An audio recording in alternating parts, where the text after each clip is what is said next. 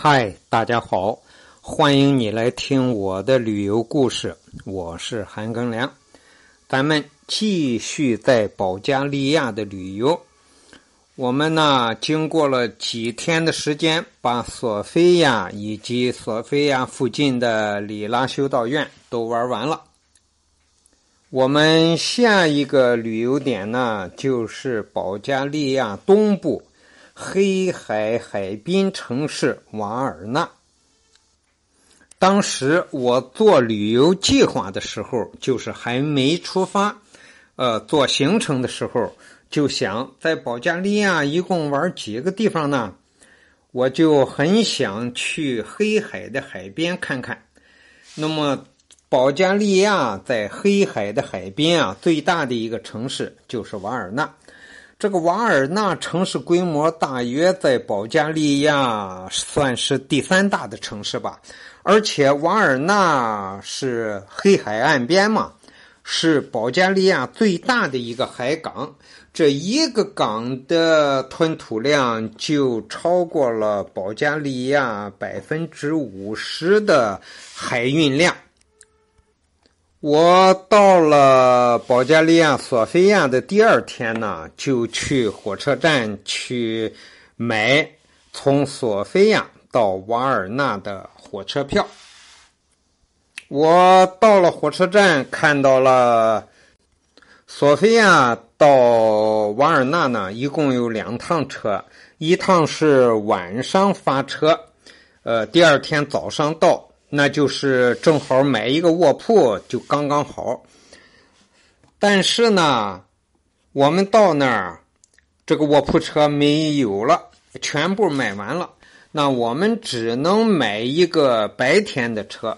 这个白天的车呢是索菲亚十五点五十八分开，二十四点到瓦尔纳。你说这个二十四点到瓦尔纳很别扭啊，但是。没有办法，就只好买这个车了。我们买的是一等座，这个一等座呢是二十五个列佛，列佛是保加利亚的货币，一列佛大约等于四块钱人民币。那么这个二十五列佛呢，大约相当于一百块钱人民币。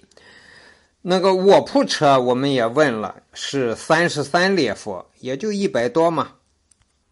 我出国旅游啊，呃，飞机票、酒店都可以在出发前，就是距离我们到达这个地方坐飞机或者住宿提前嗯半年甚至几个月就可以都完成。只有这个火车票没有办法提前完成，也查不到。啊，这个火车票在哪里？呃，一般情况要查到这个车票呀，呃，应该呃到保加利亚国内的那个火车票网，那是人家当地的保加利亚语言，咱也不懂啊，确实是没有办法。在索菲亚玩的这三天呢，我安排的很紧凑呀。就是这个去里拉修道院这一天呢，我都问好了那个酒店老板，不是他答应，嗯，我们包他的车去里拉修道院嘛？里拉修道院，呃，距离索菲亚一百二十公里，那么在里拉修道院再玩上呃两三个小时，老板满打满算啊，很有把握的跟我们说。就是我们早上去里拉修道院，然后玩完了再回来。下午我们这个十五点五十八开车的火车呀，他送我们去火车站，他保证说这个时间够用的。当时呢，我们就是早上就包了这个老板的车，八点半出发去。呃，里拉修道院十点半就到了，而下午呢两点钟就返回索菲亚了。到了酒店拿上行李，然后再到索菲亚火车站两点半。那么十五点五十八开车呢，我们在火车站还等了一会儿。上车之后，我们就。参观这个车呀，因为上车之后车还不开，这个车真是很空，一共没多少人。我们从这头走到那头啊，呃，就几节车厢，呃，我想哈，一个一等车厢，呃，这个火车一节一等车就是我们买的这个，啊，呃，还有三节二等车，就这么四节加一个车头，就没多少乘客，呃，一共十几个乘客。啊，绝对不到二十个。我们这个一等车呢，就是每一个包厢是呃这边三个座，那边三个座，就六个座。然后上边实际上就是那个卧铺，上呃放下来就可以睡。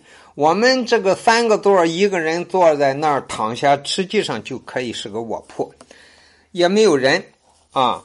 二等车那个车座是个蓝色的，我们这一节一等车那个车座是红色的。等到火车一开，我们就一个人躺一个呃三个座的这个包厢啊，就就像卧铺一样了。呃，每个人都睡了一个午觉。那么一直到半夜十二点，就到了瓦尔纳。我原先计划是这一天坐夜车去瓦尔纳，那么就在索菲亚和瓦尔纳都没有订酒店。当时因为买不到夜夜间火车的票，买了白天的火车票呢，就临时匆匆忙忙的订了瓦尔纳的一个酒店。这个酒店呢，位置是相当的好。但是呢，我们忘了，他这个酒店是个私人的，那个老板啊，他不一定都在这个酒店。我们到了瓦尔纳，打了一个出租车到酒店，没错，就是这个酒店，呃，和我手机上看到的是一样的那个呃酒店门头的标识。但是酒店不开门，我就给老板打电话。老板说：“哦哟，你到了，我一会儿就来。”这个事又是我的疏忽，我应该在不到瓦尔纳就给他提前一天就打电话，就是说我在索菲亚的没走的时候就应该提前一天打电话，因为你是个半夜十二点呀，你大白天的到人酒店都有人，半夜十二点就没有服务员了。一个小酒店嘛，哎，结果过了都将近四十多分钟，这个老板才来给我们打开门，安排了酒店住下。这个时候就半夜一点多了。讲到现在八分多钟了，那么瓦尔纳的旅游呢，就是第二天了，还有很多内容，就分开两节吧。这一节只讲我们在保加利亚坐火车。